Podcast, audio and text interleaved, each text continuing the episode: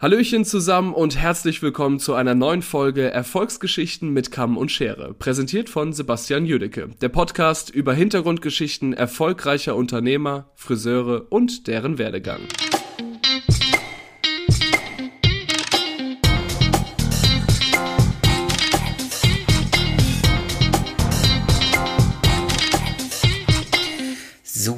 Herzlich willkommen zu einer neuen Folge Erfolgsgeschichten mit Kamm und Schere. Mein Name ist Sebastian Jüdicke und ich freue mich ganz arg, dass ihr wieder eingeschaltet habt zu einem neuen Interview, zu einem neuen Gesprächsgast. Ich habe heute als Gast die wunderbare Jasmin Kohlmeier ähm, mit einem etwas anderen Talk. Wir gehen ein bisschen tiefer, wir gehen ein bisschen mehr in, nicht nur in den Werdegang, sondern auch so ein in die Art und Weise neuen unternehmerischen Denkens, sich darüber Gedanken zu machen, wie möchte ich mein Team führen, was verstehe ich an meinem Team nicht mehr, wie bilde ich ein Team und komme über ihren Werdegang hin zu einem sehr, sehr schönen, interessanten Aspekt, der, glaube ich, jeden da draußen sich so ein bisschen die Frage stellt, wie komme ich mit meinem Team klar, wie kann ich äh, ein harmonisches, erfolgreiches Team führen.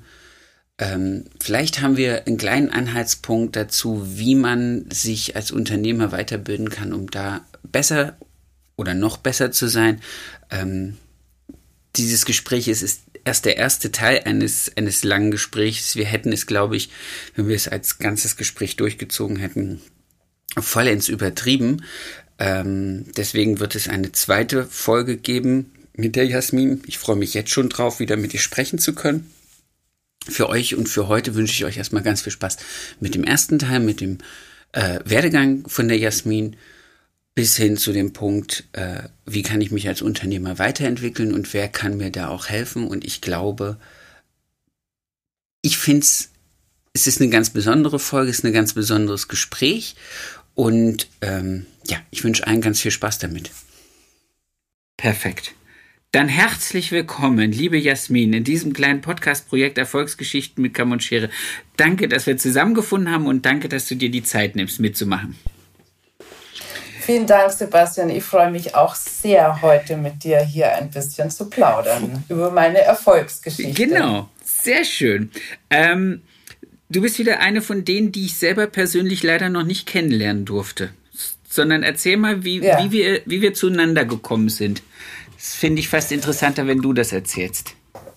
Ja, dann erzähle ich dir das mal. Also das war, ich arbeite mit Regina First zusammen im Coaching und wir haben jetzt letztes Jahr im August gestartet und jetzt geht das Ganze so dem Ende zu. Waren den Unterbrechungen wegen Corona. Normalerweise geht es ja nicht so lang, dieser Führerschein für Führungskräfte. Und in einem unserer letzten Gespräche hat sie gesagt, Mensch, Jasmin, ähm, es wäre echt mal schön, wenn du deinen Kollegen mal ein bisschen mehr über deinen Weg und wie du teilweise auch denkst, erzählen würdest. Und ich habe gesagt, ach ja. Und dann meinte sie zu mir, ja, ähm, da gibt es doch so einen Podcast, ähm, wo es um Erfolgsgeschichten geht. Richtig. Und dann habe ich dann habe ich gesagt, okay, ja, den Sebastian, den kenne ich über seinen Podcast. Und ja, dann habe ich dich halt angerufen Sehr und dachte cool. mir, wir könnten da gerne mal drüber sprechen. Ich finde das ehrlich gesagt auch eine schöne Idee, ja, über meinen Werdegang als Friseur und wo ich jetzt gelandet bin, auch mal drüber zu sprechen. Ich freue mich, dass ich, du bist so einer von den Gästen, wo ich wirklich gesagt habe, auch nach unserem kurzen Vorabgesprächen oder Geschreibe, wo ich echt gedacht habe, ich freue mich so richtig drauf. Ich habe mich ehrlich gesagt so gut wie gar nicht darauf vorbereitet. Also ich habe jetzt nicht großartig recherchiert, wie ich das bei anderen gemacht habe, wo ich dann weiß, okay, die haben schon den und den Werdegang. Die Frage finde ich interessant. Bei dir habe ich bin ich ein komplett leeres Blatt. Ich weiß meine meine Standardfragen, die wir so ein bisschen durchhangeln, den Führerschein mit der Regine würde ich ein bisschen hinten ansetzen, weil es ja jetzt auch so ja. thematisch so das Letzte ist, was passiert ist wahrscheinlich.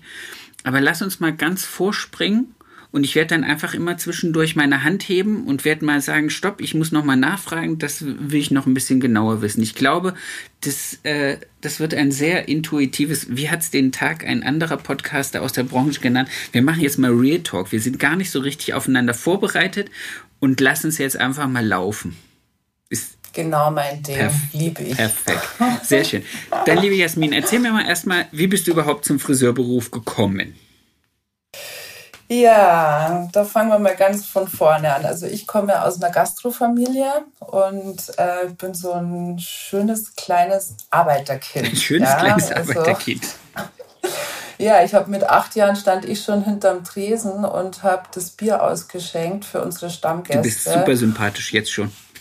Morgens um 10 gab es da schon die ersten halbe auf dem Tisch und da habe ich meiner Mutter immer fleißig geholfen. Und es ging halt natürlich noch viel weiter drüber hinaus. Ich wusste aber schon für mich immer, das ist nicht mein Weg. Okay. Den werde ich nicht gehen. Also in der Gastro bleibe ich nicht. Und meine Mama, die war auch immer sehr, ja, die hat mir sehr viel Freiraum gelassen, aber ich durfte viel tun, wenn ich auch fleißig war. Also das hat sie mir schon immer beigebracht. Ähm, so ohne Fleiß kein Preis, mhm. nach dem Motto.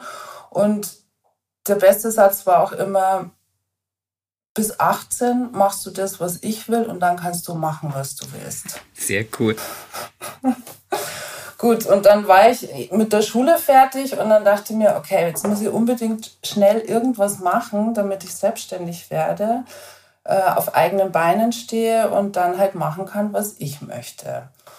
Habe dann äh, 1989 in Passau angefangen, eine Ausbildung als Friseurin. Äh, mein Wunschberuf war es damals nicht. Eigentlich wollte ich Goldschmiedin werden, oh, aber zu, zu der Zeit damals gab es kaum Lehrstellen. Also es gab hier und da gab es einen Goldschmied und die haben dann einen Auszubildenden eingestellt für die drei Jahre und zu der Zeit gab es keine Möglichkeit für mich. dann hatte ich eine Freundin, die dann gesagt hat, Mensch Jasmin, ähm, da gibt es einen tollen Friseurladen, wo eine Freundin von ihr gelernt hat, ähm, da könnte ich mich dir drin vorstellen. Und dachte mir, ja, Friseur, echt jetzt? Haare zusammenkehren und Spiegel putzen? Sehr schön. Das Bild hat sich, glaube ich, in den letzten 30 Jahren nicht verändert. ja, leider. Scheiße. Naja, und dann bin ich da halt hin und habe also erstmal meine Bewerbung natürlich dahin geschickt und dann haben die mich sofort eingeladen und bin in diesen Friseurladen reingekommen. Im Pass, da gab es genau zwei Läden, wo man ernsthaft eine Ausbildung hat damals machen können. Äh, bin da rein und dachte mir, wow. Ja, also das war schon ein Friseurladen den ich jetzt so nicht kannte bei uns auf dem Dorf, ja, wo man mal schnell hingeht und die ähm, Nachbarn alle sitzen mit den Wicklern in den Haaren und den äh, Hauben auf dem Kopf. Also ja, das hatte einfach ein ganz anderes Bild mit dem Eingang schon und man wurde begrüßt und also ich hatte wirklich Herzklopfen dann, wie ich da drin stand. Schön. War begeistert. Äh, dann war das Gespräch auch noch sehr nett und dachte mir dann, warum nicht? Und so hat das Ganze angefangen mit meiner Ausbildung. Die Ausbildungszeit war jetzt nicht so, wie ich mir das in Zukunft auch für alle anderen wünsche und mir auch dann nach meiner Ausbildung, wie ich dann selber angefangen habe auszubilden, wo ich mir gesagt habe, also so nicht. Ich habe wenig gelernt in der Zeit. Okay. Leider. Äh, ich habe mir dann alles ziemlich selbst beigebracht irgendwie hat sich da keiner um mich gekümmert. Die hatten intern andere Probleme. Meiner Chefin ging es auch damals nicht so gut. Wahrscheinlich war das auch der Grund. So im Nachhinein ist mir das so ein bisschen bewusst, dass das private äh, Umstände waren, warum sie sich um ihre Auszubildenden nicht so gut gekümmert haben. Habe dann meine Ausbildung okay abgeschlossen, fand die war in Ordnung und bin dann wirklich mit dem nächsten Lift nach München gegangen. Also weg aus Niederbayern, das war mir halt total wichtig. Okay. Weg aus dem Dorf, weg aus der Wirtschaft und ja, auf eigenen Beinen stehen. Dann stand ich in München und dachte mir so, und jetzt, was mache ich jetzt? War halt erstmal quasi ohne, ohne Lehr, also ohne Arbeitsplatz. und ähm, habe dann in so einer WG gewohnt. Das war ganz toll in München, in äh, Maria Einsiedel am Tierpark. Das war so eine große alte Villa mit unterschiedlich vielen Zimmern, wo ich dann so ein kleines Zimmer für mich bekommen habe. Ähm, die Freunde von mir haben dann gemeint, so, du kannst jetzt erstmal bleiben und dann schauen wir weiter. Und ich habe dann vom Arbeitsamt Stellen zugeschrieben bekommen, so ich soll mich mal bei Salon Inge und wie sie damals halt auch alle hießen, ganzen Friseurläden, soll ich mich bewerben und dachte mir, nee, das mache ich nicht. Okay. Hab dann in der Zwischenzeit dann auch immer Freunden von mir die Haare geschnitten. Die haben dann gesagt, hey, wieso machst du das nicht weiter? Weil ich war mir so unsicher, ja, ob ich das weitermachen soll. Ich habe überhaupt keinen Plan gehabt, überhaupt. Hast du dich, hast du dich fachlich schlecht gefühlt und deswegen oder hast du einfach nur gesagt, okay, das habe ich jetzt gelernt, das kann ich so lala, mal gucken, was die Welt so bringt? Ich habe mich fachlich schlecht gefühlt. Okay. Ich habe mich, ja. Und sonst hatte ich aber zu der Zeit auch noch keine andere Idee. Ja, und meine Freunde haben mich dann ermutigt und haben gesagt, hey komm, du kannst es schon und die Läden hier in München, das ist alles ganz anders wie in Niederbayern, probier es doch noch einmal. Und dann habe ich mir irgendwie meinen Mut zusammengefasst und gesagt, okay, ich gebe der Sache noch mal eine Chance. Bin dann damals in die Telefonzelle gegangen, habe die gelben Seiten aufgeschlagen es gab ja noch kein Internet, ja. Es gab noch Telefonzellen, überdachte wahrscheinlich auch noch. ja, gelbe Telefonzellen. Bin da rein, habe die gelben Seiten aufgeschlagen und habe mir das mal so. Damals war das ja auch noch so, dass man so Anzeigen in den gelben Seiten gemacht hat, ja. Und bin dann so auf Logo und, und wie sie sich das so mit den Schriften einfallen haben lassen, dachte ich mir, okay, ah, Capillus, Capillus Friseure, hm, hört sich interessant an, da rufe ich mal an. Dann habe ich da angerufen und haben sie zu mir gesagt, ja, also wir suchen natürlich gerade jemanden ähm, nach der Ausbildung, einen Jungfriseur, kommen Sie sofort morgen vorbei. Ja. Und dann bin, ja, dann habe ich das gemacht. Bin am nächsten Tag dahin spaziert. Dann gab es ähm, ein tolles Gespräch und mit der Bitte, ich möge doch zum Probearbeiten kommen. Dann dachte ich mir, oh, ja, was war ich denn da? Ich kann ja eigentlich nichts. Da fliege ich auf. Spätestens da fliege ich auf. Okay. Dann hatten die mir da Modelle gebracht. Ich musste damals noch einen graduierten Bob schneiden. Den habe ich halt dann so nach dem Gefühl geschnitten, habe das irgendwie dann für mein Gefühl und für meine Perspektive damals ganz gut hinbekommen. Die haben das auch gar nicht bewertet, sondern sie haben mir vorgeschlagen, okay, äh, sie bilden mich jetzt ein Jahr lang aus zum Haare schneiden, muss mich aber dann noch ein Jahr verpflichten, verpflichten um ein Jahr länger zu bleiben. Okay. Damals war das noch so. Also es war halt quasi eine geschenkte, gute Schneideausbildung nochmal. Dann habe ich mir das kurz überlegt und ähm, bin dann zu dem Schluss gekommen, das ist ist eine gute Möglichkeit für mich. Die waren auch so, dass du gesagt hast, das war jetzt ein Schneidelevel, wo du heute sagen würdest, wow, die haben mich wirklich vorangebracht. Ja, der Klaus Tischer, der mich da damals ausgebildet hat, das waren zwei Chefs. Ähm, der eine, der hat sich um die Ausbildung gekümmert und der hatte bei Toni und Guy war der auch Fachtrainer, also Trainer. Mhm. Und ähm, ja, also ich hatte irgendwie, das war so eine intuitive Geschichte, das war ein gutes Gefühl, das Menschliche hat gepasst und ähm, ich habe mir gedacht, hey, ich habe nichts zu verlieren, ich bin jung, wenn die mir das anbieten, ähm, ich habe Probezeit, ich mache das jetzt einfach mal. Ja. Und dann ging das auch gleich mal richtig zackig los da. Also die Bedingung war jeden Tag ein Modell Minimum. So ähnlich wie es bei Sassoon oder bei äh, Trevor Hobby ist, wenn du dahin marschierst und sagst, ich bin fertig, aber ich möchte es nochmal lernen. Genau, und da war halt nicht, äh, dass du sagst, nee, ich habe heute kein Modell, sondern dann haben die dich auf die Straße geschickt und haben gesagt, du kommst erst wieder, wenn du ein Modell hast.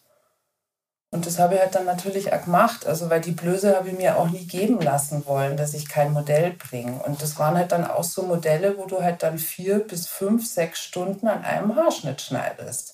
Also wirklich bis ins Detail. Sehr geil. Der Klaus hat damals immer zu mir gesagt, du lernst es 150 Prozent, 50 Prozent wirst eh schlechter und wenn 100 Prozent bleiben, dann ist super. Geil. Das ist so geil. Das ist, ich liebe das. Ja, aber das ist wirklich so, weil ähm, ich weiß, wie viele Leute ich ausgebildet habe und wo ich mir heute immer noch sage, ich habe denen wirklich gut Haare schneiden beigebracht. Und ich weiß aber, dass sie einfach für sich entschieden haben, ich kann und will dieses Niveau mir nicht jeden Tag abverlangen. Und das ist schade. Heute kannst du nicht mehr so ausbilden. Das geht heute nicht mehr.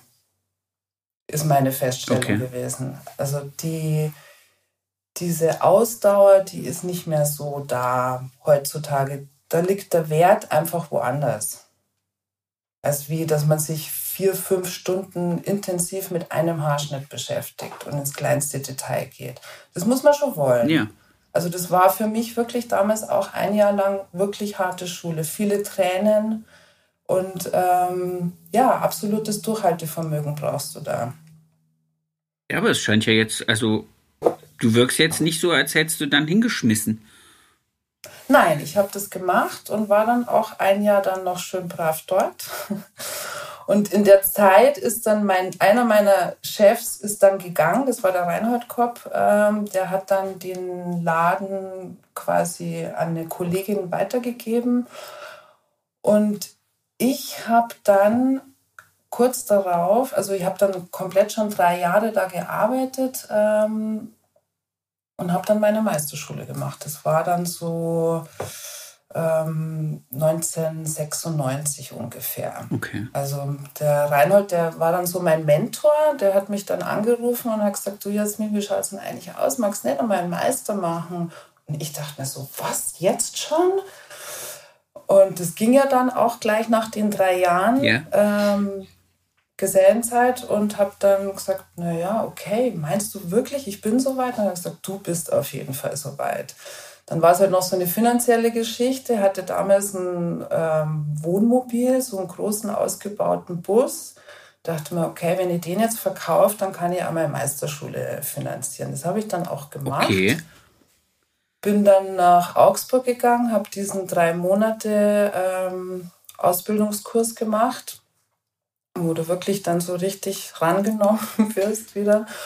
Und habe nach drei Monaten Meisterschule bin dann auch wieder kurz zurück in den Salon, habe dann noch ein bisschen gearbeitet und dann hat mich 1997 war dann der Reinhold ähm, wieder in meinem Leben, wo er mich anrief und sagt, du Jasmin, ich habe da eine tolle Idee, magst du nicht einen Stuhl mieten? Hm. Magst du dich nicht selbstständig machen? Und dachte ich mir, ja, also das hört sich ja mal richtig gut an. Und der hat in einem Laden gearbeitet, wo er sich einen Stuhl gemietet hat und hat gemeint, wir könnten hier noch jemanden gebrauchen. Und habe mich da dann vorgestellt und habe mir dann einen Stuhl gemietet. Da war also 22 ungefähr. Okay.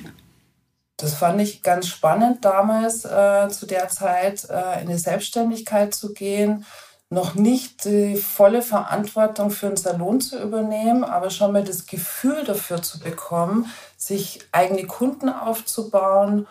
Ja, und äh, den Schritt schon mal in die Selbstständigkeit zu wagen. Ja, und auch seine eigene, seine eigene Vision und sein eigenes Konzept so ein bisschen anzugehen, oder? Oder war das eher so Stuhl im Salon mit so klassischen also wäre es so, als würdest du heute in deinem Salon einen Stuhl vermieten oder war es wirklich so, dass du für dich einen Raum hattest, einen Platz hattest, wo du sagst, ich kann hier äh, die kleine Idee von dem, was die Jasmin hat, einfach mal anfangen umzusetzen?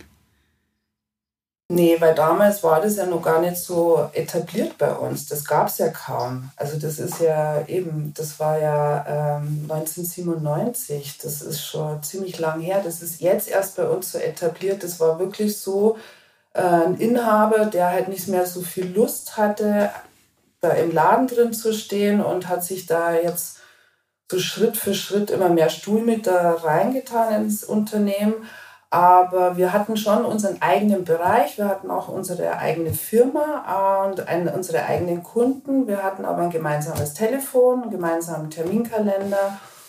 Und ja, also so ein richtiges Konzept hatte das nicht. Okay.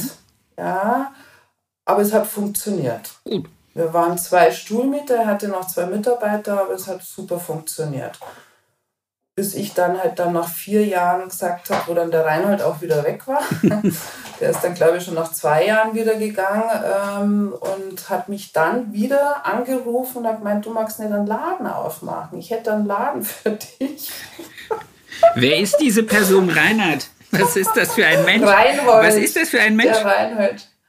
Das, der Reinhold, das war damals, der hatte bei Wella, war der als Akteur, wie ich den kennengelernt habe, und der ist dann immer nach Indien gereist und hat dann eine Yoga-Ausbildung gemacht und hat dann angefangen, sich mit Energien und Haaren zu beschäftigen.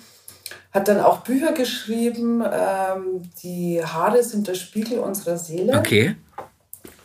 Das schreibe ich ja, mir mal auf. So ein, ist in so einen spirituellen Weg gegangen und hat dann auch immer mehr, ist immer mehr so in diese Richtung, dass er halt sein eigenes Ding auch machen wollte und hatte dann irgendwann einen ganz kleinen Laden, wo er als Therapeut gearbeitet hat und zugleich Haare geschnitten. Das Lustige ist, so einen habe ich in, lass mich überlegen, in Nürnberg kennengelernt. Michael Haas hieß der. Den habe ich irgendwann mal geschult als Salonschulung. Da hat der aber schon, ich weiß gar nicht für welche größere Firma, hat der äh, Trainercoachings gemacht, Kommunikationscoachings und äh, hinstehen und vor Leuten reden.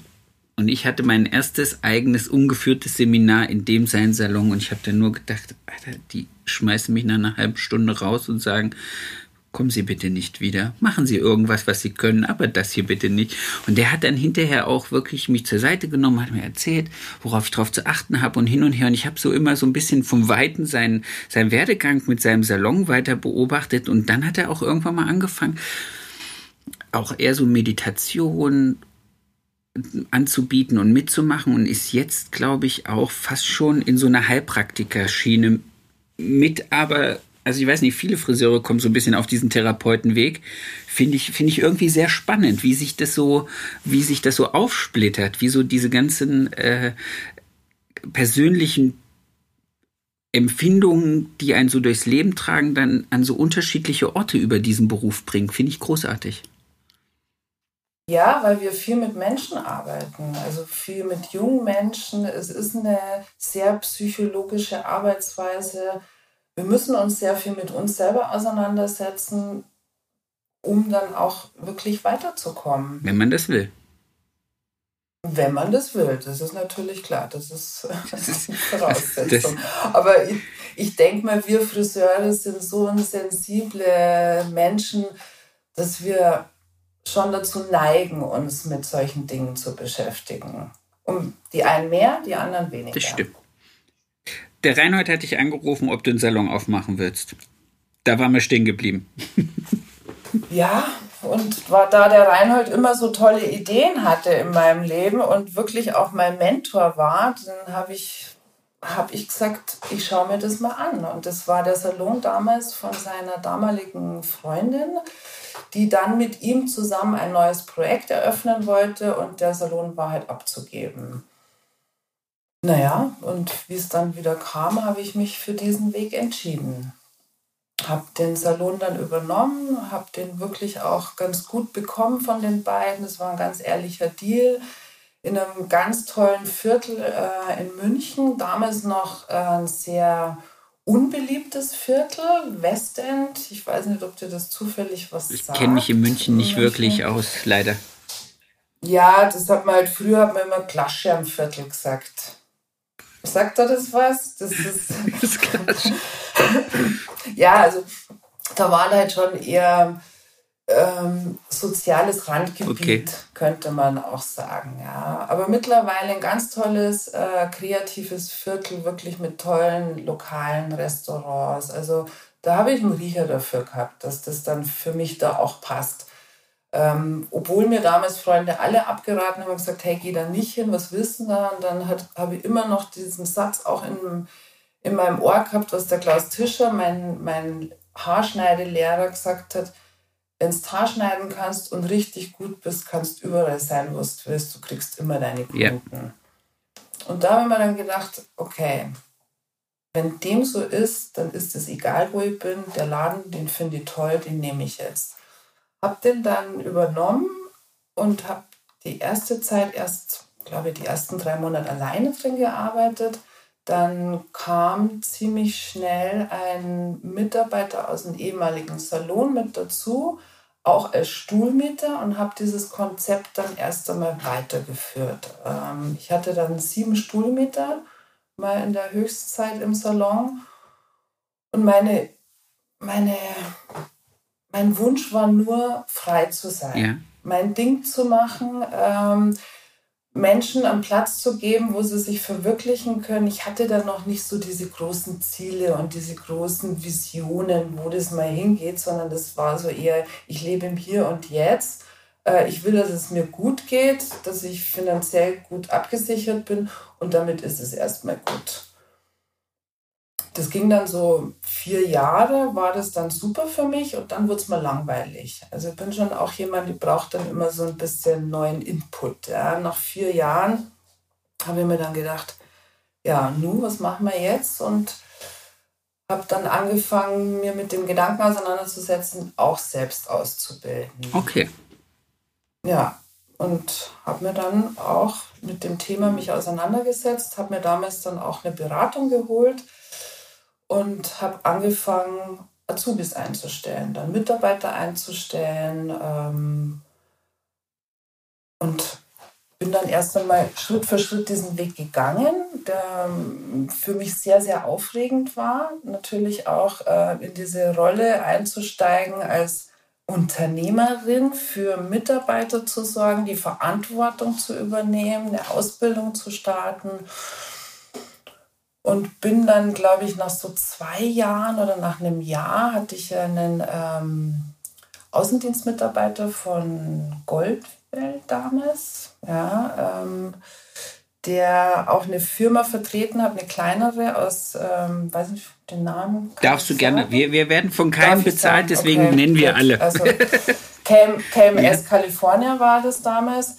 Ähm, und der Roger, der war so begeistert, den kannte ich schon aus Sebastian-Zeiten, aus dem vorherigen Laden. Ähm, und die suchten damals ähm, fürs Education-Team Mitarbeiter und Artists.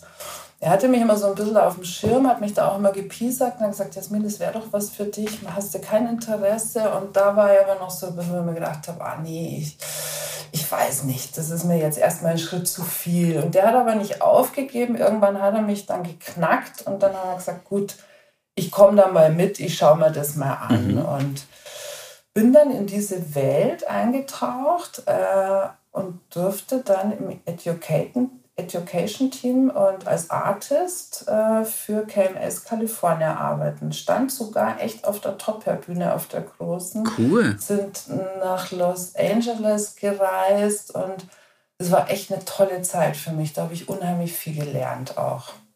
Sehr schön. Ja. Aber lass mich mal ganz kurz nochmal zurück auf diesen Punkt, dass du dir Hilfe geholt hast oder dass du dir Beratung geholt hast bezüglich Ausbildung. Du hattest bis zu dem Zeitpunkt sieben Sturmieter und war, waren also im Prinzip ein großer Raum mit acht Selbstständigen und hast dann angefangen, sukzessive darum ein eigenes Team aufzubauen oder hast du die, die weggegangen sind, mit eigenen Leuten aufgefüllt? Also ich von den Stuhlmietern, da waren immer ein, zwei dabei, die sind nicht so häufig da gewesen. Mhm. Die waren, glaube ich, die hatten halt so mal drei Tage Wochen und ähm, ich konnte das, es war ein 100 Quadratmeter Laden, der war ganz gut äh, bestuhlt. Ich konnte das schon so gut meistern, dass ich erstmal mit einer Auszubildenden und einer Mitarbeiterin das ganz gut managen konnte. Also ich habe das so integriert. Okay es führte natürlich dann bei meinen Stuhlmietern zu Themen, die haben sich da irgendwann auch nicht mehr so wohl gefühlt, weil es halt dann Regeln geben musste. Ja, ich musste halt das Konzept, was ich mir überlegt habe, wie ich ein Unternehmen führe mit Mitarbeitern, musste halt irgendwie versuchen, mit meinen Stuhlmietern umzusetzen. Damit waren die nicht so einverstanden. Da gab es immer Riesendiskussionen.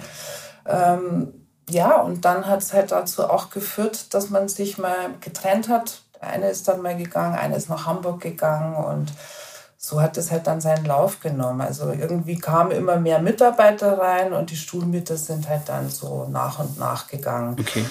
es waren viele Gespräche. Man hat halt natürlich auch damals viel erklärt. Also ich habe denen auch erklärt, wo ich hin möchte und dass das jetzt nicht mein Weg für, für ewig bleibt. Also ich muss mich und will mich weiterentwickeln.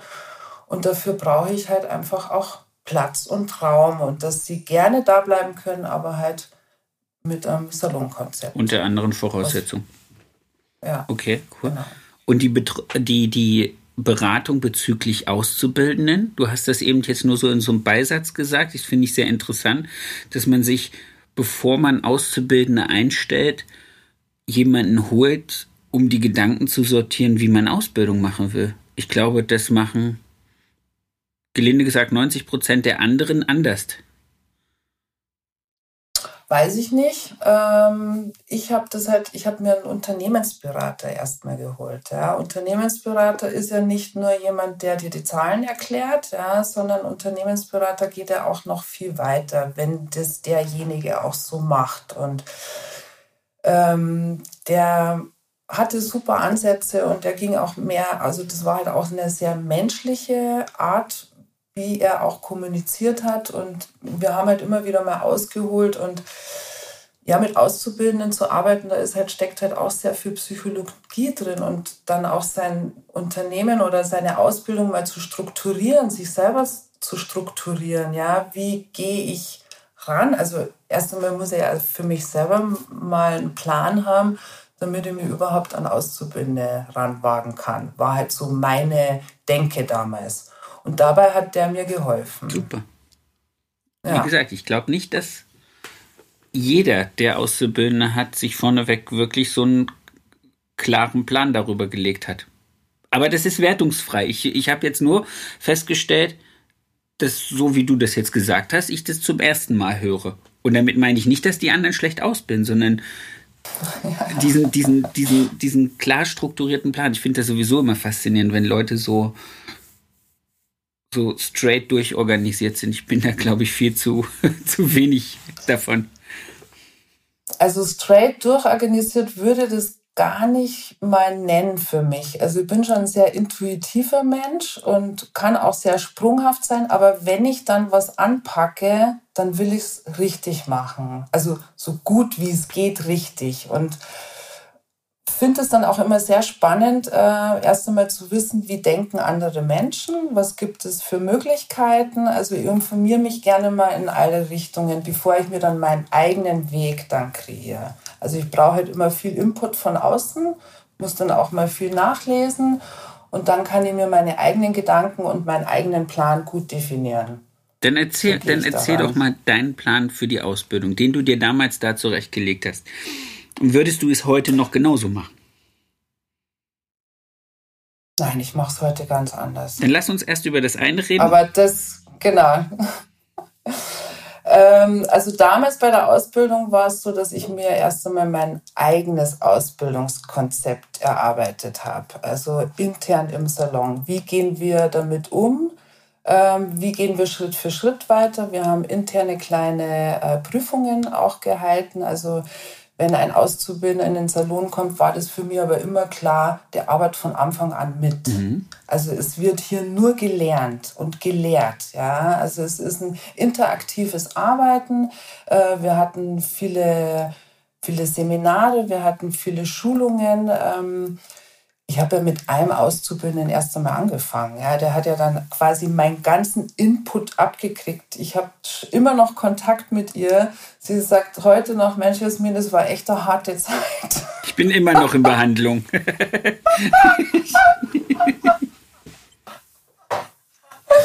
ja, aber die hat es super gemeistert. Also ich hätte es damals, wenn ich so zurückblicke, ich hätte ich hätte es nicht sein wollen. Ich glaube, ich habe einfach meine Ausbildung die ich dann auch genossen hatte, also in der Ausbildung und dann auch dieses Jahr danach, das habe ich einfach alles zusammengemischt und dachte mir, die muss alles bekommen, was sie weiß, damit die hinterher besser ist als ich nach diesen drei Jahren. Wow. Schöner Ansatz. Aber ja, ist ein schöner Ansatz. Hätte halt ein bisschen entspannter ablaufen. Wollte können, sie ja? das auch? Fragezeichen. Ich denke, wenn man jetzt mal im Nachhinein, also wenn man sie im Nachhinein fragt, ich glaube, sie wusste nicht, was ihr geschieht. Aber auch ein unheimlich, unheimlich toller Mensch, die sehr inspirierend war und eine Leichtigkeit mitgebracht hat. Also sie hat mich sehr gut ausgeglichen. Schön. Ja. Ja, ich habe halt so diesen Ehrgeiz gehabt, ja, ihr wirklich alles beizubringen. Und sie hat das alles mit sehr viel Gelassenheit genommen. Also meine Art, da immer wieder ähm, so eine gewisse Strenge auch, die ich hatte. Ja, also das war halt echt auch harte Schule. Also wenn man mal überlegt, wo ich herkomme, so meine Mutter immer zu mir sagt auch so, hey, ohne Fleiß kein Preis und nur die Harten kommen in den Garten dann glaubst du das auch erst einmal so. Ja, woher, warum sollst du das anzweifeln? Nein, es ist so. Warum soll man anzweifeln, was einem immer und immer wieder gesagt und, und, und, und gezeigt und vorgelebt wird? Also ich gehe mal davon ja. aus, dass deine Eltern dann in ihrer Wirtschaft das auch gelebt haben. Meine Mama hat das gelebt, ja. Die hat das gelebt. So. Dann erzähl weiter. Wie ging es dann weiter? Ähm, wo sind wir dann stecken geblieben? Wir waren jetzt bei den Auszubildenden, genau. Und dann war es ja so, dass meine Stuhlmittel immer mehr weg sind. Ich war in diesem Education drin bei KMS California. Und dann hatte ich auf einmal so diese Vision, ich möchte einen größeren Laden haben. Ich möchte irgendwie mich noch mehr verwirklichen können. Das war dann so zum Ende meines Zehn-Jahres-Vertrags mit dem ersten Salon. Ähm, bin dann immer, wenn ich in die Arbeit gefahren bin, an einem wunderschönen Geschäft vorbeigefahren. Das war damals ein Möbelgeschäft, so ein äh, Designer-Möbelladen. Bin da immer mit dem Fahrrad vorbei und dachte mir immer, boah, der Laden, der wäre es irgendwann einmal. Eines Tages, ich glaube so ein Jahr später oder eineinhalb Jahre später, fahre ich an dem Laden vorbei und dann hing ein Schild zu vermieten. Und ich dachte mir, nee, das kann ja jetzt nicht sein. Ja. Es passieren keine der, Zufälle, nur mal so. Ja, genau. Und mein, mein Laden, also mein Mietvertrag, der lief dann auch irgendwann mal zeitnah aus und dann bin ich da hin. Also ich hatte damals noch meinen Berater, haben natürlich ein Konzept erstellt, sind da amtlich hin, schön angezogen, haben uns vorgestellt und haben uns beworben für das Geschäft sind da durchgelaufen. Das ist halt ein Riesenloft im Endeffekt, auch über zwei Etagen, also ein, zwei Stockwerke. Und ähm, habe mir dann schon zusammen vorgestellt, wie das alles aussehen könnte und war total begeistert und haben uns da beworben und die Zusage nicht gleich bekommen, mhm. ja, sondern das ging dann über mehrere Etappen das war dann ganz witzig. Irgendwann einmal war dann ein Freund von mir, ein kreativer Freund, der mir auch bei der, beim Interieur helfen wollte und äh, kam spontan bei mir im alten Laden, das war direkt um die Ecke, kam er vorbei und sagt, hey Jasmin, sollen wir uns den Laden mal schnell anschauen? Dann kann ich mir schon Gedanken drüber machen, wie wir das dann alles zusammen designen. Dann sage ich, ja, das ist eine super Idee, da rufe ich jetzt mal kurz an, ob jemand Zeit hat. Ja. Ich hatte damals halt dann nicht Blüschen an und nicht einen schönen Rock an, wie ich bei dem Vorstellungsgespräch für den Laden angetanzt bin, sondern ich hatte ein Jeans-Mini-Kurzkleid an, wo man überall meine Tattoos sah. Habe da wirklich überhaupt nicht daran gedacht. Mein damaliger guter Freund, riesengroß, sah auch ein bisschen wild aus, sind darüber spaziert. Berliner mit seiner Berliner Schnauze liefen da durch. Er hat immer einen flapsen Spruch auf der Lippe und Frau Palmirotta, ich sage jetzt einfach mal den Namen. Aber das ist auch schon ein geiler Name. Palmirotta war eine ganz junge, ähm, aufstrebende Mitarbeiterin von diesem Vermietungsunternehmen und die hat uns angeschaut, wie wir da einliefen, mit ganz großen Augen. Und der sind wirklich die, die Kinnlage runtergefallen. Ja. Und ich wusste ganz genau in diesem Moment, das war jetzt keine gute Idee, dass wir, wir beide in dem Aufzug, da wie wir jetzt gerade ausschauen, da auftauchen. Ja. ja, so und am nächsten Tag fahre ich mit meinem Fahrrad wieder vorbei und das Schild zu vermieten war wieder drin. Dann dachte ich mir, oh nein, das war alles falsch, was ich gemacht habe. naja, und dann habe ich halt für den Laden gekämpft. Habe dann nochmal weitergekämpft und habe das Geschäft dann auch bekommen. Bin dann wirklich bis zum Bürgermeister gegangen, habe dem einen Brief geschrieben und irgendwie habe ich dann den Laden gekriegt. Ja. Da war dann auch Platz für eine, eigentlich für eine Akademie. Das war so ein bisschen der Plan, mal für die Zukunft. Ähm, wir wollten das damals mit Goldwelt zusammen machen. Äh, die sind aber während des Umbaus dann abgesprungen aus unterschiedlichen Gründen. Schade. Hab den Laden, ja, war sehr schade damals, äh, hab den Laden dann eröffnet mit einer anderen Marke. Und die haben dann bei mir ein Kompetenzcenter eröffnet, mit denen ich dann auch ja schon einige Jahre erfolgreich zusammengearbeitet habe, wo ich auch sehr viele tolle Kollegen kennengelernt habe, wie eben auch die Pams, ah. ja, den Michi Jung. Oh, ähm, dann, dann kenne ja. ich ja vielleicht sogar den Hersteller dieser wunderbaren Kompetenzzentrums. Ja. Wunderbar, okay. ja, da waren wir dann äh, schon ein paar Jahre miteinander verbandelt ich war Kompetenzcenter von dieser tollen Marke und ähm, ja, ähm, die ersten Jahre, muss ich echt sagen, waren hart für mich. Also die ersten drei Jahre, wie, wir, wie ich den Laden eröffnet habe. Hart, weil es so groß war und weil so viel Verantwortung auf dir gelegen hat oder warum hart? Ich hatte im, also in meinem vorherigen Laden, der übrigens Change hieß, das war, fand ich, wirklich auch ein bezeichneter Name damals. Also damals hat man ja auch noch die Namen so gesucht, die mussten ja irgendwie kreativ und innovativ sein. Und Uschi Schnippelbude. Ja, genau. Da wollte ich einfach noch nicht meinen eigenen Namen dafür hergeben. Da war ich noch nicht so weit. Und deswegen war dann diese, dieser Name Change ähm, ins, ins Leben gekommen und den den mochte ich auch sehr gerne. Er hat für viele, viele Momente in meinem Leben gepasst.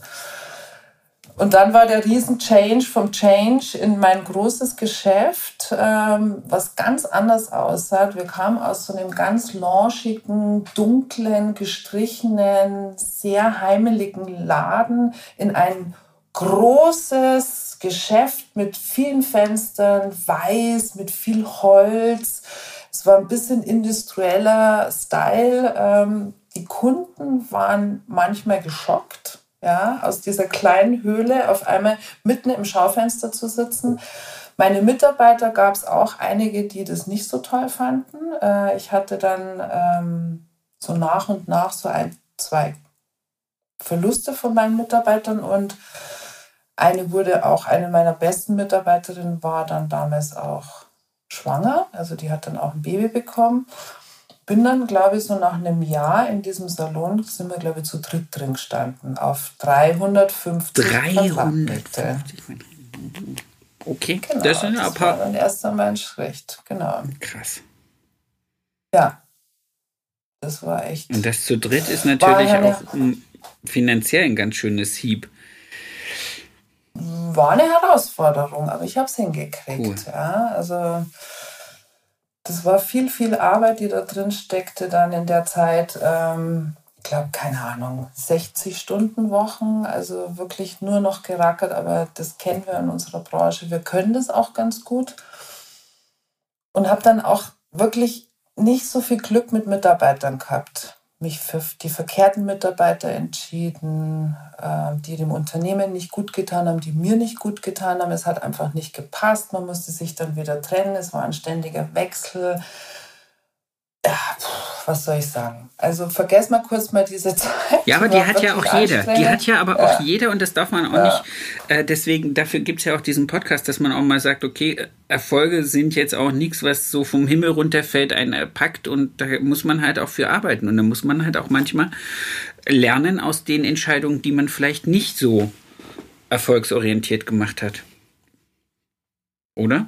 Ja, natürlich, das ist alles nur Lehre, absolut. Also für jede Fehlentscheidung, die man trifft, finde ich, kriegt man wieder einen Gewinn dazu und weiß, ähm, wie man es nächste Mal anders und besser machen kann. Also wenn man halt aufmerksam mit den, mit den Schritten, die man tut, umgeht. Stimmt. Ja, und es ist halt eine harte Schule, durch die man da manchmal geht, aber wenn man dann mit erhobenem Kopf da wieder rausgeht, dann äh, ist man viel, viel stärker als vorher. Und das ist das, was ich immer gelernt habe in meinem Leben. Also deswegen gibt es für mich eigentlich nicht mehr so die Zeiten, wo ich sage, es geht nicht mehr vorwärts. Das gibt es für mich nicht mehr. Schön. Ja, und dann so irgendwann war das 2015, 2016 ging es dann los, wo sich ja, wo es dann die Früchte so getragen wurden und ich tolle Mitarbeiter nach und nach bekommen habe und mein Unternehmen immer mehr gewachsen ist auf stabilen Mitarbeiterbeinen, sage ich jetzt mal. Ähm, habe die dann auch gehegt und gepflegt, so gut wie es für mich damals auch ging, weil ich bin ja auch echt einen harten, ja, es war einfach eine harte Gerade erst einmal und war halt erschöpft. Ich war echt erschöpft, Sebastian. Also dann immer dieses Unternehmen aufzubauen, aber du kommst nicht zur Ruhe, du kannst keine Kräfte sammeln. Ja, ja? eigentlich hätte man irgendwie Auszeit braucht in der Zeit, aber ich habe es dann doch gut noch weitergeführt. Was ist dann passiert? Wir hatten, also mit dem Team habe ich dann angefangen, ähm, Projekte, also wir hatten immer Shootings, habt ihr echt immer auf ja, habe die immer lebendig gehalten. Ja, ich wollte halt, dass meine Leute auch bleiben und dass sie das sich mit dem Unternehmen verbinden und hatte immer meine ganzen Ideen, die ich auch so für mich hatte, mit meinem Team geteilt. Wir sind viel auf Reisen gegangen. Wir waren in London, wir waren in Bologna. Dann kam für mich auch die Idee, Mensch, wir könnten auch mal uns auf die Suche machen nach einer Marke, die es so in Deutschland nicht gibt, die uns gut gefällt, die innovativ ist, ähm, die ein kleines Unternehmen, vielleicht sogar auch ein Familienunternehmen ist. Und das war so unser, ja, unsere Aufgabe in unseren Reisen mitunter. und Bologna, ich weiß nicht, ob du warst du mal in Nein. Bologna? Ja, also das ist schon unglaublich, was es da für ein Riesenangebot gibt an unterschiedlichsten Marken. Vor allem habe ich mir gewünscht, eine Marke zu finden, die nachhaltig arbeitet, die mit natürlichen Inhaltsstoffen arbeitet, die halt alles das bietet, was man sich jetzt heutzutage einfach wünscht. Und haben viele Marken uns angeguckt, viel getestet. Das ging dann ungefähr zwei Jahre lang, ähm, bis wir uns dann wirklich äh, für eine Marke entschieden haben. Und das ist eine ganz kleines, innovative Firma in Italien.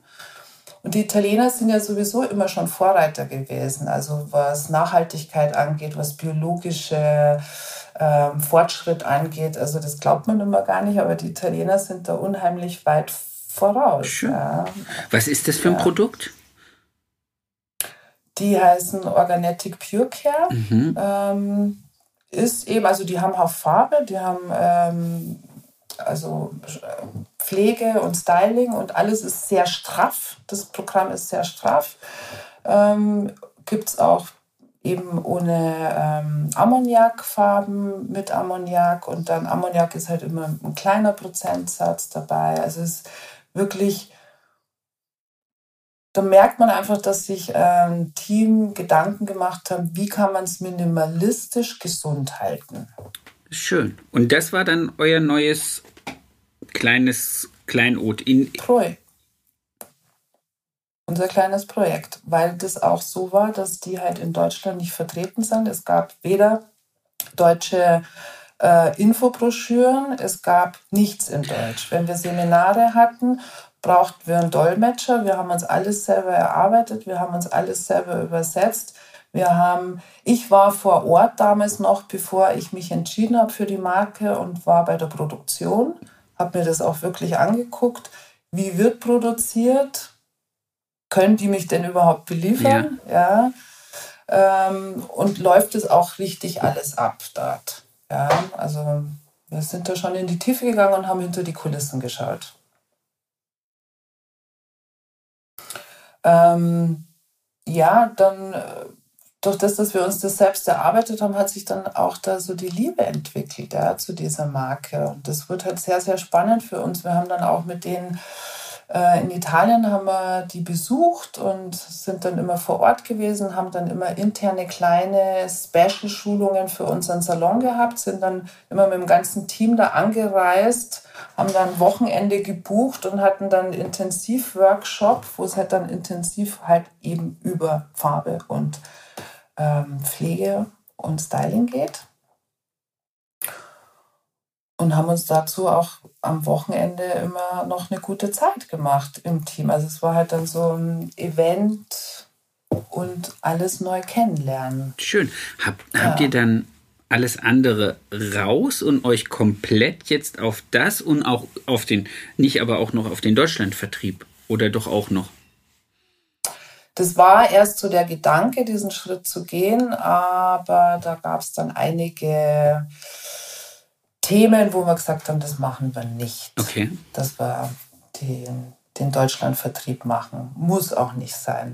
Ja, ich habe dann äh, die Entscheidung getroffen, dann nach einer Zeit, dass ich mich von der Firma trenne, mit der ich zusammengearbeitet habe und mich nur noch für eine Marke entscheide. Ja. Sehr schön. Das war mir ganz wichtig. Ich habe das auch so. Ich finde das auch wichtig. Ja. Ich mache das seit jetzt seit zwölf Jahren am Stück mit einer Marke. Ich habe nur für den Herrenbereich noch was dazu, aber ich mag das auch lieber, als dass man so ein Gemischtwarenladen ist, wo man dann auch, ja, wo A, die Leute im Salon, das Team, so, da habe ich einen kleinen Ot, da habe ich einen kleinen Ot und ich nehme so aus allen Richtungen raus und es so ein bisschen, ja, die, die Verbundenheit zum Produkt dann irgendwann verloren geht. So empfinde ich das, wenn man zu viel hat. Ja, so habe ich auch immer gedacht. Ich war immer ein sehr geradliniger Mensch, bin ich immer noch ähm, und habe mir für mich auch immer die Entscheidung getroffen, mich auf eine Sache zu konzentrieren. Mittlerweile denke ich so ein bisschen anders, mhm. ja, aber es ja schon viele Bereiche gibt, ähm, die man vielleicht mit einer Marke nicht komplett abstecken kann. Also ich bin da oft auch sehr geradlinig, aber dennoch denke ich mir, man könnte in der Zukunft vielleicht mal einen anderen Schritt gehen. Das muss jetzt nicht ein Gemischtwarenladen sein, wo man viele Marken hat, aber wenn man sich für zwei, drei entscheidet, wo die eine Marke hat diese Ecke, die sie bedient und die andere Marke, also wenn es auch um Exklusivität und Preisunterschied zum Beispiel geht, kann ich mir gut vorstellen. Ja. Ja. Okay, dann, dann ja. Oder wie gesagt, wenn du halt was suchst, wo in dem Fall jetzt Herren, wo ich gesagt habe, da fehlt mir einfach was, da brauche ich. Ich brauche was für Bartöl, ich brauche was für Bartseife, ich brauche was für in die Richtung. Da musste ich halt von bestehendem Sortiment einfach weg und mir was dazu holen. Wie, wie, wie hat sich das dann angetan? Also du bist, du hast dann diese 300 Quadratmeter, 350 Quadratmeter zum Laufen gebracht mit der neuen Marke, mit dieser ganzen neuen Idee. Was, was, was war der nächste Schritt? Ja, dieses. der nächste Schritt, ja, das. Der nächste Schritt, den kannte ich damals noch nicht. Ja, der nächste Schritt, der hat sich dann erst ergeben im ersten Lockdown. Ah. Ja. Okay, also bis dahin, bis dahin, also was hat man eben 2016 bis 2020 ist es relativ straight gelaufen.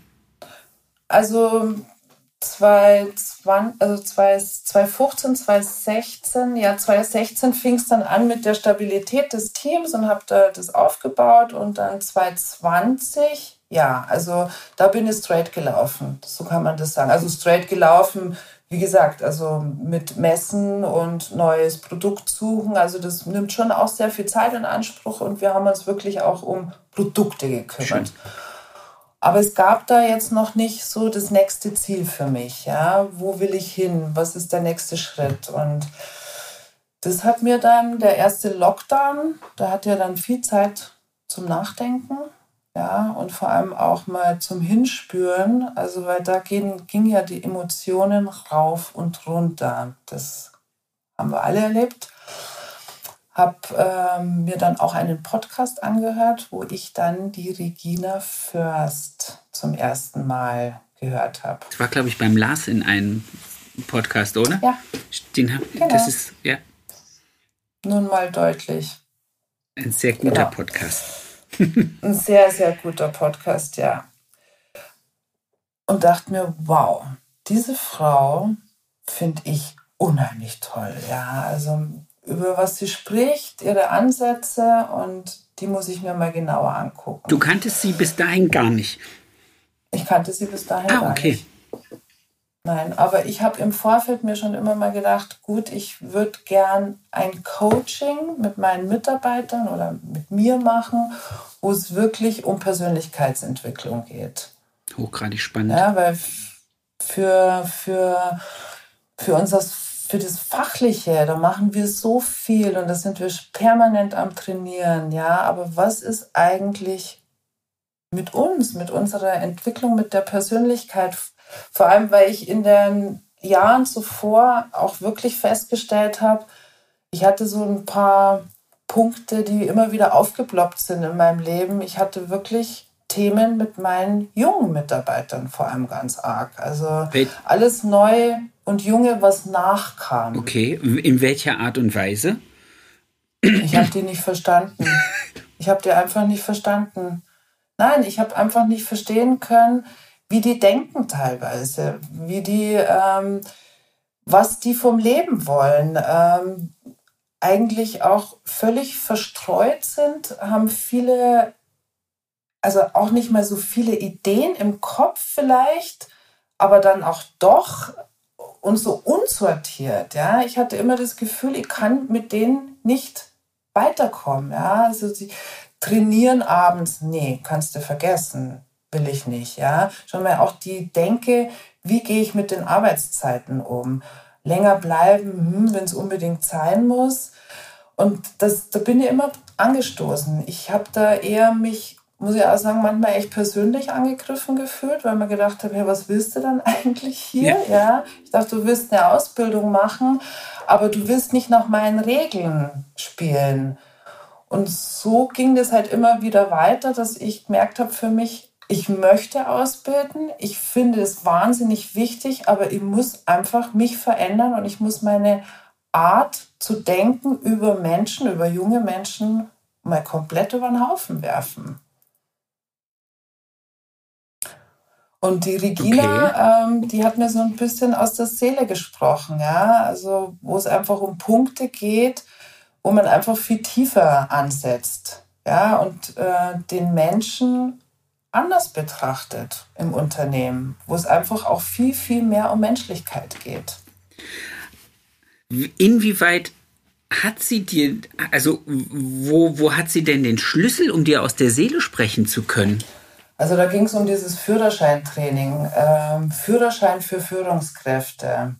ja, das, das, das ist klar, aber, aber was mich jetzt, was ich mich jetzt frage, ist, wenn du sagst, du bist mit den Azubis und mit den jungen Menschen immer daran angestoßen, dass ihre, wollen wir es mal Arbeitsmoral sagen, oder ihre Einstellung zum Leben äh, so ein bisschen mit deiner gebissen hat.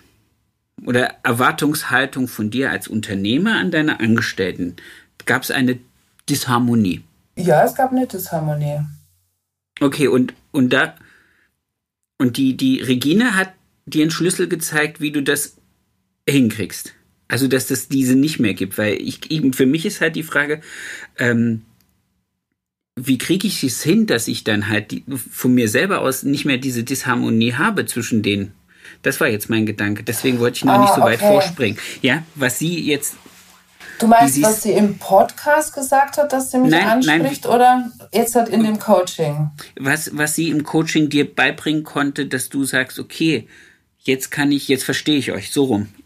Also es geht ja erst einmal ums Ich, ums Du, ums Wir. Ja, und im Ich-Training, also du hast ja bei jedem Modul, also im Ich und im Du und im Wir, hast du 30 Tage lang immer einen Block den du täglich bearbeitest, wenn du im Salon bist. Ja? Und im Ich-Training, da geht es halt zum Beispiel darum, dass du erst einmal über dir Gedanken machst über deine Gedankenmuster.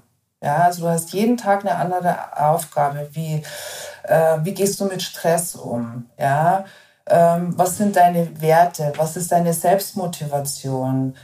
Ähm, was ist für dich Egoismus, ja, Erfolg, was sind deine Ziele, ja, und dann beschäftigst du dich 30 Tage lang nur mit dir selbst, ja, und im Du gehst du dann eben in die andere Person, also du, du lernst über, über diese Werte und über auch Gedankenmuster und diese ganzen Themen über Erfolg und Ziele, wie du mit anderen Menschen wie du andere Menschen besser kennenlernst, ja, indem du aber erst einmal dich überhaupt mit dir selber auseinandersetzt, ja. Also es sind okay. sehr viel über Vertrauen, über Werte. Also es gibt zum Beispiel ähm, Geben ist die beste Sprache, ja. Also dass wir halt einfach auch lernen, nicht immer nur zu erwarten, sondern auch viel von uns zu geben und Vertrauen aufzubauen hat sich aufgrund deiner Veränderung über dein Denken dein Gegenüber dann so verändert, dass du jetzt weißt, wie die ticken? Also hast du jetzt für dich, wo du sagst, Mensch, jetzt verstehe ich endlich, wie ihr tickt und ich weiß, wie ich euch nicht manipulieren kann, aber wie ich euch zumindest Anreiz geben kann, dahin zu gehen, wo ich euch hinhaben möchte? Oder ist das eine falsche Denke, die ich jetzt habe? Naja, es fällt schon mal komplett weg, dass man sagt, wo ich euch hinhaben möchte. Es geht in erster Linie darum, erst einmal herauszufinden, was wollen denn meine Mitarbeiter überhaupt. Ja? Also wir sollen uns ja nicht immer an dem messen, was uns wichtig ist, sondern halt Vertrauen, Sicherheit, Wertschätzung und die Bedürfnisse herauszufinden von unseren Mitarbeitern. Ich finde, das ist das, was ich jetzt halt auch in dieser ganzen Zeit gelernt habe. Also einfach eine andere Sprache zu entwickeln. Ja, also schon einmal in einem Meeting. Wir führen Meetings ganz anders. Also unser Unternehmen und unser Umgang untereinander, der hat sich in dieser Zeit komplett verändert.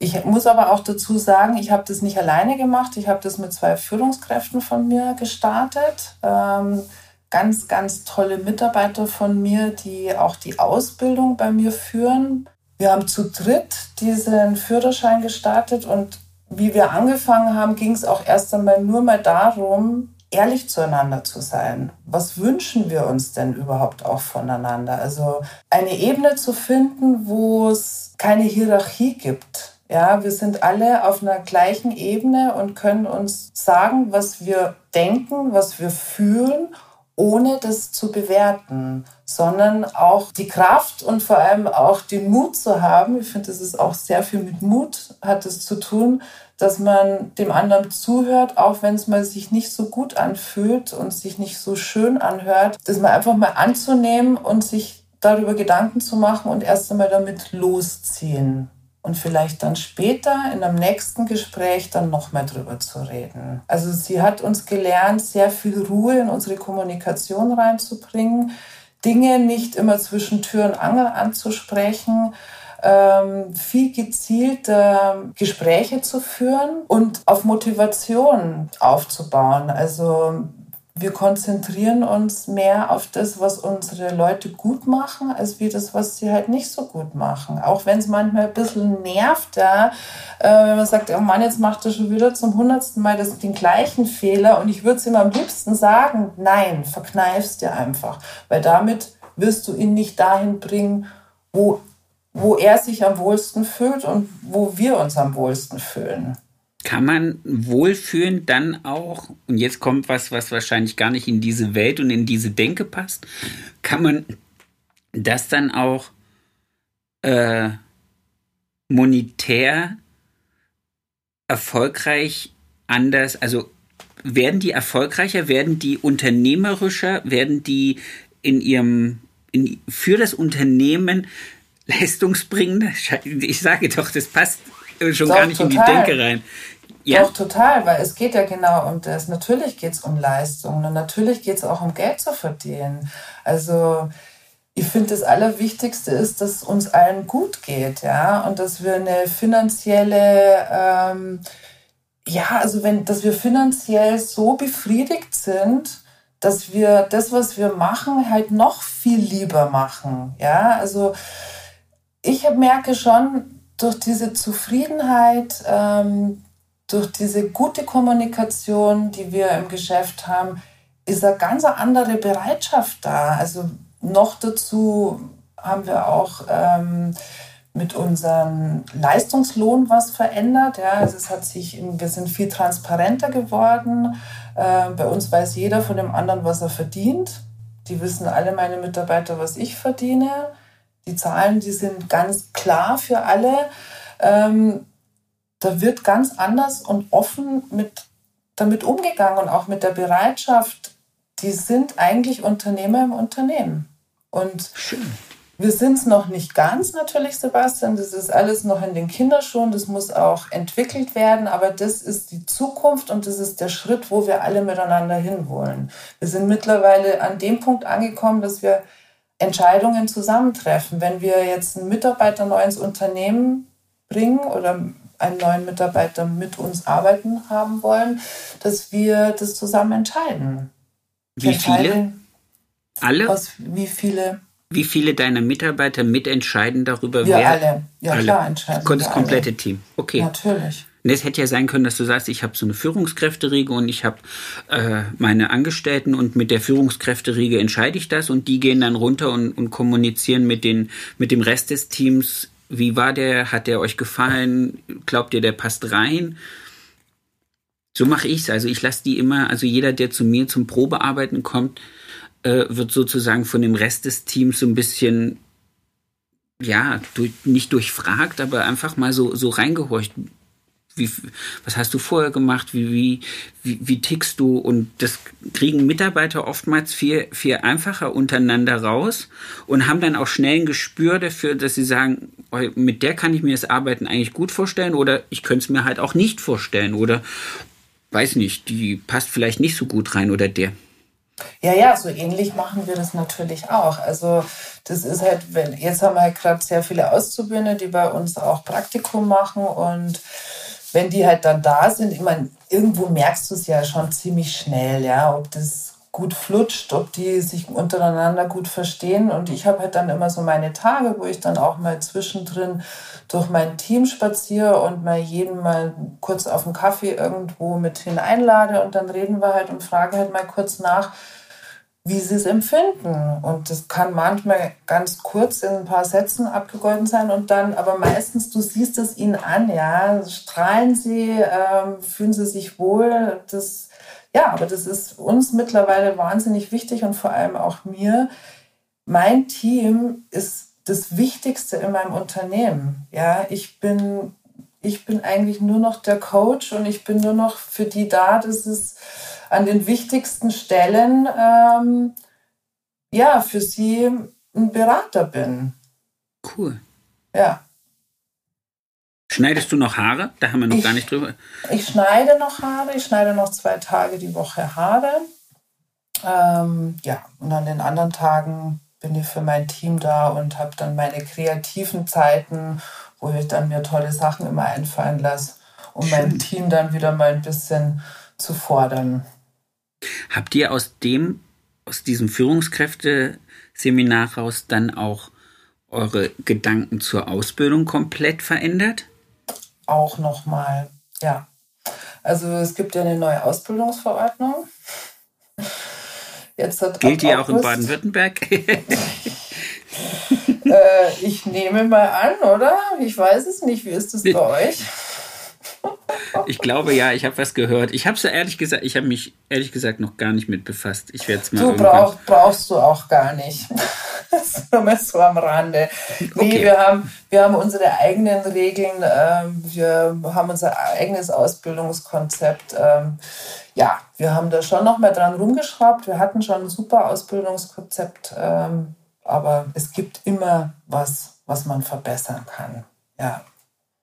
Aber du hast jetzt das Gefühl, dass du, dass du die Generation wieder besser verstehst. Ich verstehe die Generation sehr gut. Also ich mache halt viel mehr Gespräche mit meinen Mitarbeitern. Ja, also ich dachte mir halt früher immer, Privates ist Privates und Geschäftliches ist Geschäftliches und habe das immer gar nicht so miteinander vermischt und bin da immer oft gar nicht mehr so in die Tiefe gegangen. Was ist denn eigentlich so im Hintergrund bei den jungen Leuten, weil da oft mal ganz schön viel ist und wusste nicht so, hat mich das denn zu interessieren? Ist das wichtig für die Ausbildung? Habe aber gelernt, das ist sehr wohl wichtig. Ähm, ja, weil jeder hat ja auch andere Wertevorstellungen. Und das ist ja auch erst einmal herauszufinden, sind denn die Werte, die wir haben, ähm, überlappen die sich auch an bestimmten Punkten? Wenn ihr jetzt einen Mitarbeiter habt, der mal irgendwie sich auf den Schlips getreten fühlt, dann kann ihr das ganz gut rausfinden, welche Werte habe ich denn verletzt oder welche Werte wurden denn eigentlich von dem Mitarbeiter verletzt? Also wir kommunizieren viel über Werte und was uns wichtig in der Kommunikation ist. Ja. Wir haben jetzt schon eine ganze Ecke unterwegs, also nicht nur unser längeres Vorgespräch bei der Technik, sondern generell. Äh, ich ich fände es eigentlich fast schade, es jetzt hier abzubrechen, aber ähm, wir übertreiben es, glaube ich, sonst ganz arg. Ähm, ich würde dich gern einladen zu einem zweiten Gespräch. Ja. Wenn du Lust hast. Ja. Weil ich glaube, da ist, da ist noch, da ist noch so viel, was ich jetzt irgendwie auf meinem Zettel habe und was ich nicht gefragt habe und wo es sich nachfragenswert finde, dass wir da mit Sicherheit noch eine zweite Folge draus machen können, ohne dass ich dich da äh, dass da irgendeiner in, nicht genug Input rauskriegt. Das finde ich schön. Aber erstmal möchte ich mich für diesen, für diesen ersten Talk ganz recht herzlich bedanken. Auch für die, für diesen kleinen Werbeeinspieler für die Regine. Die werde ich, die werde ich jetzt direkt mal anhauen, ob sie nicht auch mal Lust hat, mit mir über ihr Konzept zu reden. Ich wünsche dir erstmal eine schöne Woche. Ich gucke, dass wir einfach so zeitnah wie möglich nochmal zueinander telefoniert bekommen und das weiter fortführen, weil das finde ich hochgradig spannend und ich glaube, es gibt ganz viele da draußen, die, äh, die das spannend finden. Ciao! Das war's schon wieder mit dieser Folge. Ich wünsche euch ganz viel Spaß. Ich hoffe, ihr könntet alle etwas für euch rausnehmen. Ich möchte mich noch ganz recht herzlich bei meinem Tonmeister Tobi Ziegler bedanken, von Das Bomb, der immer dafür sorgt, dass das, was ich hier zusammenquassel, hinterher bei euch auf den Ohren in einer guten Qualität ankommt.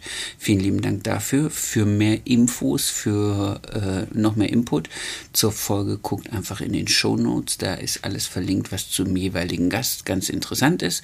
Ich wünsche euch eine erfolgreiche Woche und bis zur nächsten Folge. Euer Sebastian.